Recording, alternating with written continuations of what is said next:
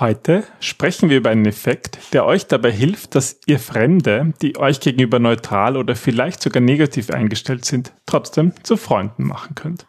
Und diesen Effekt könnt ihr vor allem in der Einfühlenphase im Design Thinking ganz wunderbar selbst erleben. Willkommen beim Design Thinking Podcast. Mehr Erfolg und Spaß im Unternehmen. Hier gibt es Tipps und Tricks aus dem Beratungsalltag von Ingrid und Peter Gerstbach, damit du kreativer und erfolgreicher wirst und mehr Freude bei der Arbeit hast.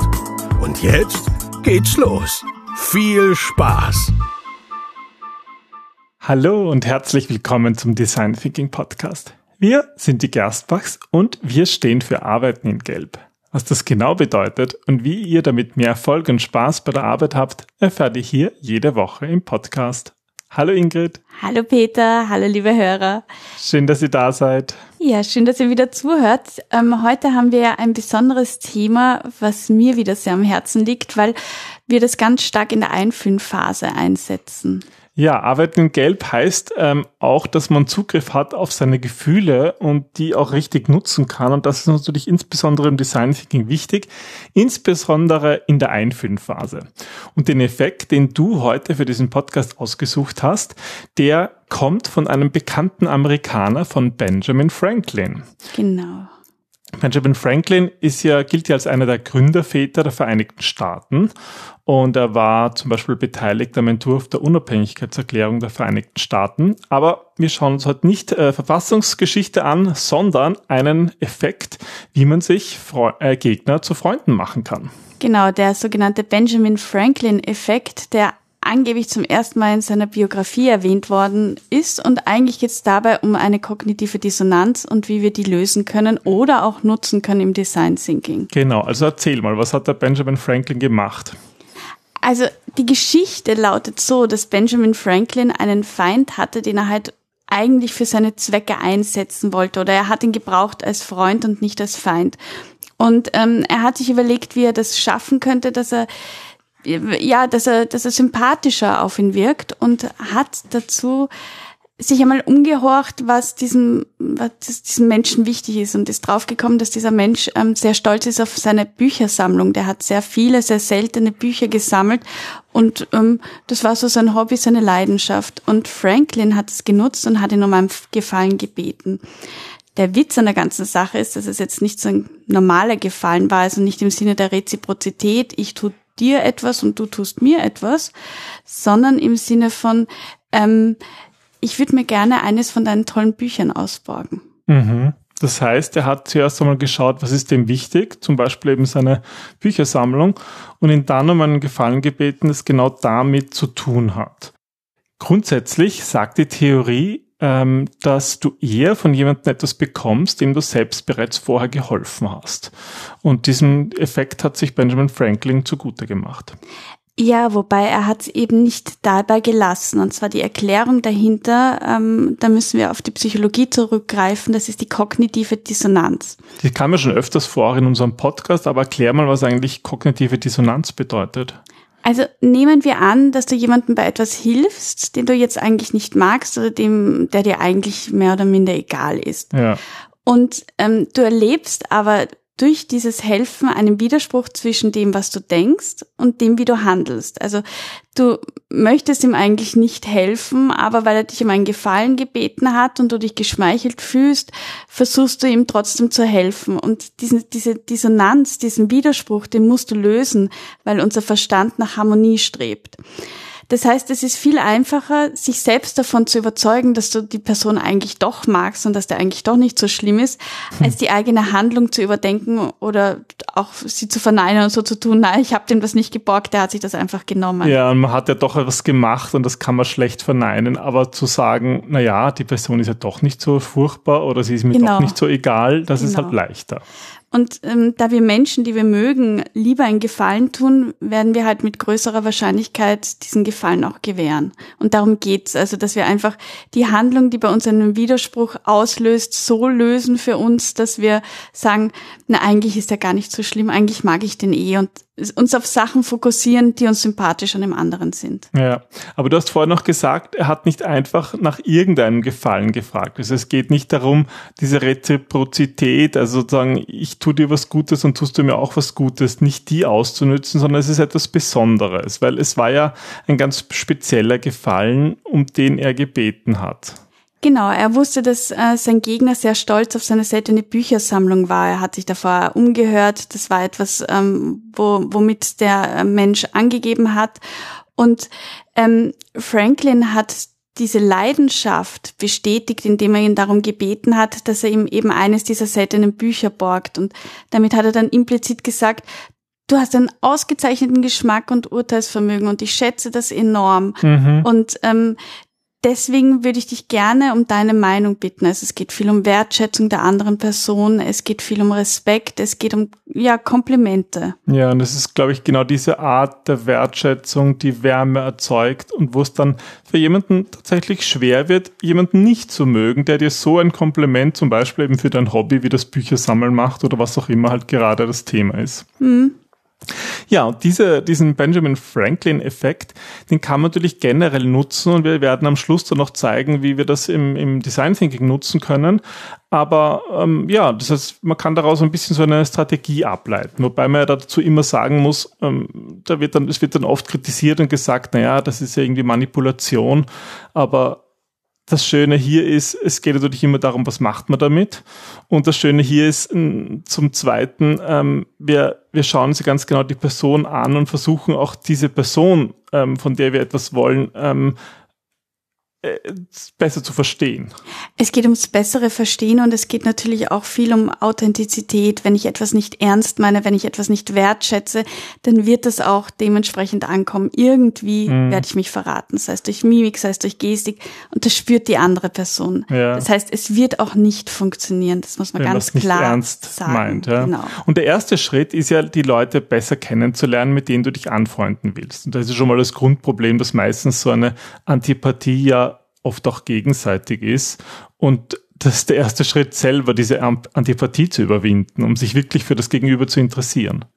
Wir denken ja viel in Schubladen und in Vorteile. Das hilft uns ganz schnell Entscheidungen zu treffen. Diese Vorteile bestehen ja auch aufgrund der Erfahrungen, die wir bis dato gemacht haben.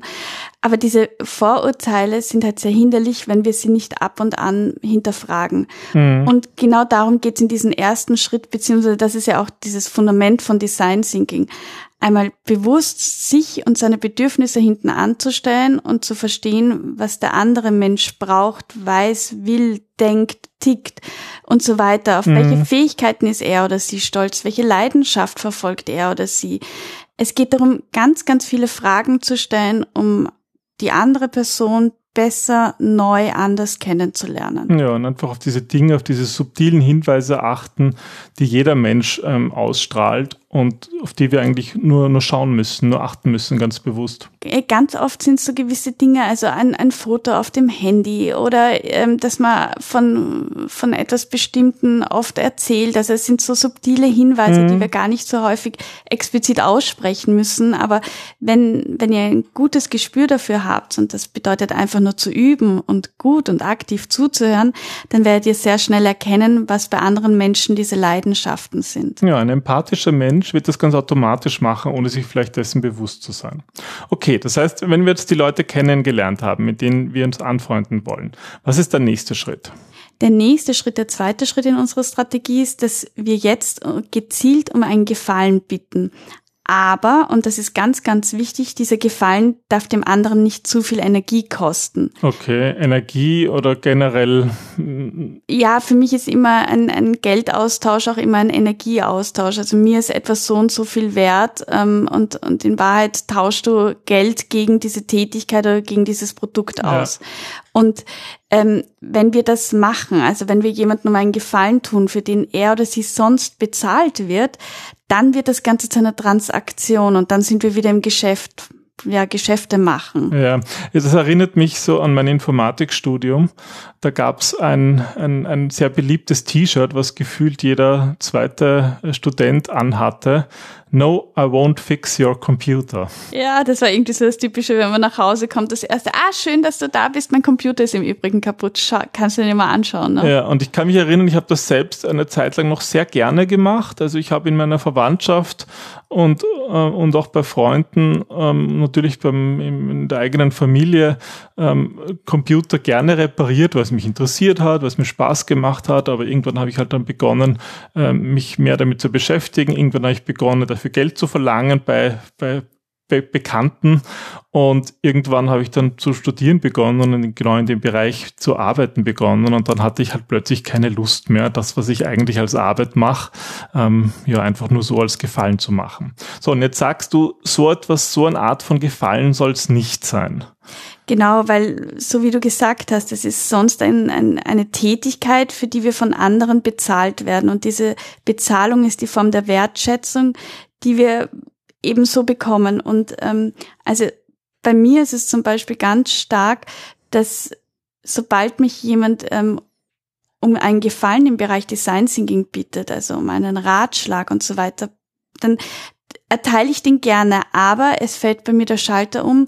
Das ist kein Freund, sondern ich helfe dem gerne, aber es wird nie auf diese persönliche Ebene der Freundschaft mhm. kommen, solange das nicht ausgeglichen ist. Das ist plötzlich diese Ebene, jetzt bist du mir etwas schuldig, weil normalerweise kriegst du dafür Geld. Genau, ich bekomme ja. normalerweise Geld dafür. Ich helfe auch sehr, sehr gerne, aber ähm, ich würde nie einem Freund ähm, einen Ratschlag in Sachen Design Thinking geben, weil es einfach weil durch mein Beruf diese, ist und dadurch ja. verschiebt sich diese Ebene. Also ich habe eine Freundin, die ist Psychologin, die sagt auch ganz klar, sie wird niemals mit einem ihrer Klienten Kaffee trinken gehen, weil sie dann das Gefühl hat, der könnte auch nicht mehr zu ihr zurückkommen, wenn er dann plötzlich wieder ein psychologisches Problem hat, weil diese Ebene, diese Metaebene sich verschoben hat. Ja. Und so ist das bei mir auch im Design Thinking. Sobald mich jemand bittet, ähm, ihm zu helfen, wenn es um Design Thinking geht und das daraus schließt, dass ich ihn gern habe, also quasi die Energie von woanders holt und das nicht bezahlen will, ähm, helfe ich ihm natürlich gerne, aber es ist keine Freundschaft mehr möglich. Ja. Ja, weil sonst wird es zur Business-Transaktion und das muss man vermeiden. Das ist, glaube ich, ganz wichtig zu verstehen und ehrlich gesagt, das hilft mir auch zu verstehen, warum wir uns dann manchmal darüber ärgern, wenn uns Freunde sozusagen unseren, unseren Job als Gefallen haben wollen. Es ist ein ja. Ausnutzen, ganz genau, ja. Okay, das heißt, Leute kennenlernen, um ihnen dann gezielt einen Gefallen zu bieten, der aber eben nicht mit ihrem Brotberuf zu tun hat. Ja, und dann, was ist der dritte Schritt?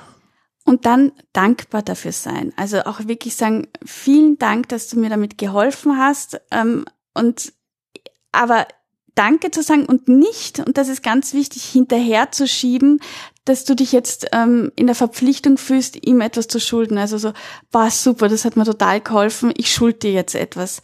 Nein, weil Freunde tun Dinge aus Freundlichkeit füreinander. Eben nicht aus so einer Business-Transaktion so heraus. Ist es. Mhm, mh. Und das soll dieses, vielen Dank, dass du mir geholfen hast. Es ist ja schon die Wertschätzung darin, dass man jemanden nach seiner Meinung fragt oder. Naja, und dass man Hilfe. sich für jemanden interessiert und sozusagen versucht, ihn besser zu verstehen, das ist ja auch schon ein Schritt, den der andere halt nur indirekt Absolut. wahrnimmt. Genau, ja. ja. Aber es ist halt das, was Freunde füreinander tun. Ja. Und da sind wir auch wieder beim, beim Design Thinking angelangt, bei dem ja, die Frage, Gespräch. Die Frage ist ja, wie kann man das jetzt nutzen im Design Thinking? Und ich denke, der Effekt hilft einerseits Empathie auch ein bisschen besser zu verstehen, mhm. dass das auch etwas, einfach auch ein Aufmerksamsein bedeuten kann. Aber ganz konkret, wir können genau diesen Effekt auch nutzen in empathischen Gesprächen und das ist auch ein Tipp, den du immer wieder in unseren Trainings gerne gibst, oder? Ähm, die Menschen haben ja ganz oft äh, Angst davor, Fremde zu fragen, weil der könnte mich ja ablehnen, der könnte das ja dumm finden, der könnte mich auslachen. Mhm. Und da sagen wir immer ganz bewusst nein, weil Menschen fühlen sich geschmeichelt, wenn man sie um ihren um, um ihre Meinung bittet, wenn man sie Absolut. darum bittet, dass, dass sie einem helfen mit den Gedanken, die sie haben, dass sie einem helfen dabei mit, ja, mit ihrer eigenen Perspektive, die mit einem zu teilen. Und da sind wir genau dabei. Das ist keine Transaktion, sondern das ist ein Gefallen. Und mhm. den machen Menschen gerne, um weiterzuhelfen. Also wenn ihr ein empathisches Gespräch mit Fremden macht, zum Beispiel auf der Straße im Rahmen von einem Design Thinking Workshop, dann versucht wirklich Fremden um einen Gefallen zu bitten, aber halt auch ein bisschen zu verstehen, wie der tickt und nicht ganz schnell in den einzuführen fühlen. Und das erzeugt wiederum diese kognitive Dissonanz bei den Fremden und die werden euch auch deswegen als positiv sehen. Ähm, und das hilft wiederum dabei, dass ihr da ein gutes Gespräch führt, eben auf einer genau dieser Ebene, die wir beim empathischen Gespräch so dringend brauchen. Aber nicht vergessen, und das ist wirklich wichtig, es muss von euch auch wirklich authentisch und ehrlich gemeint sein. Also ihr müsst euch für den anderen auch tatsächlich interessieren für dessen Meinung. Ihr müsst zuhören, ihr müsst dankbar sein.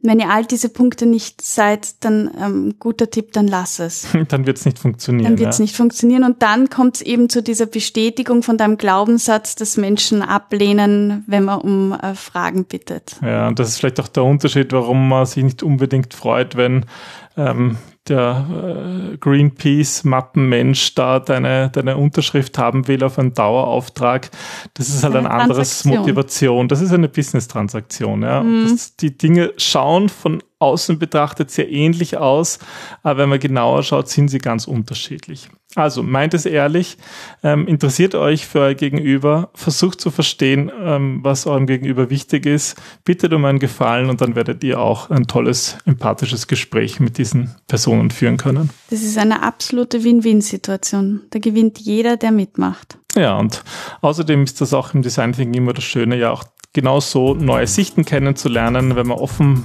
bleibt für das Neue. Ja, und das ist auch ein bisschen das, was wir meinen mit Arbeiten in Gelb. So ist es. Dann wünschen wir euch viel Spaß beim ähm, um Gefallen bitten, um neue Interessen herauszufinden bei anderen. Spielt ein bisschen Detektiv, seid neugierig, erkundet die Welt und, und schaut ein bisschen, wann es für euch zur Business-Transaktion wird. Mm, und habt Spaß dabei. Das ist das Wichtigste. Genau. Dann. Bis zum nächsten Mal. Bis zum nächsten Mal. Tschüss. Tschüss.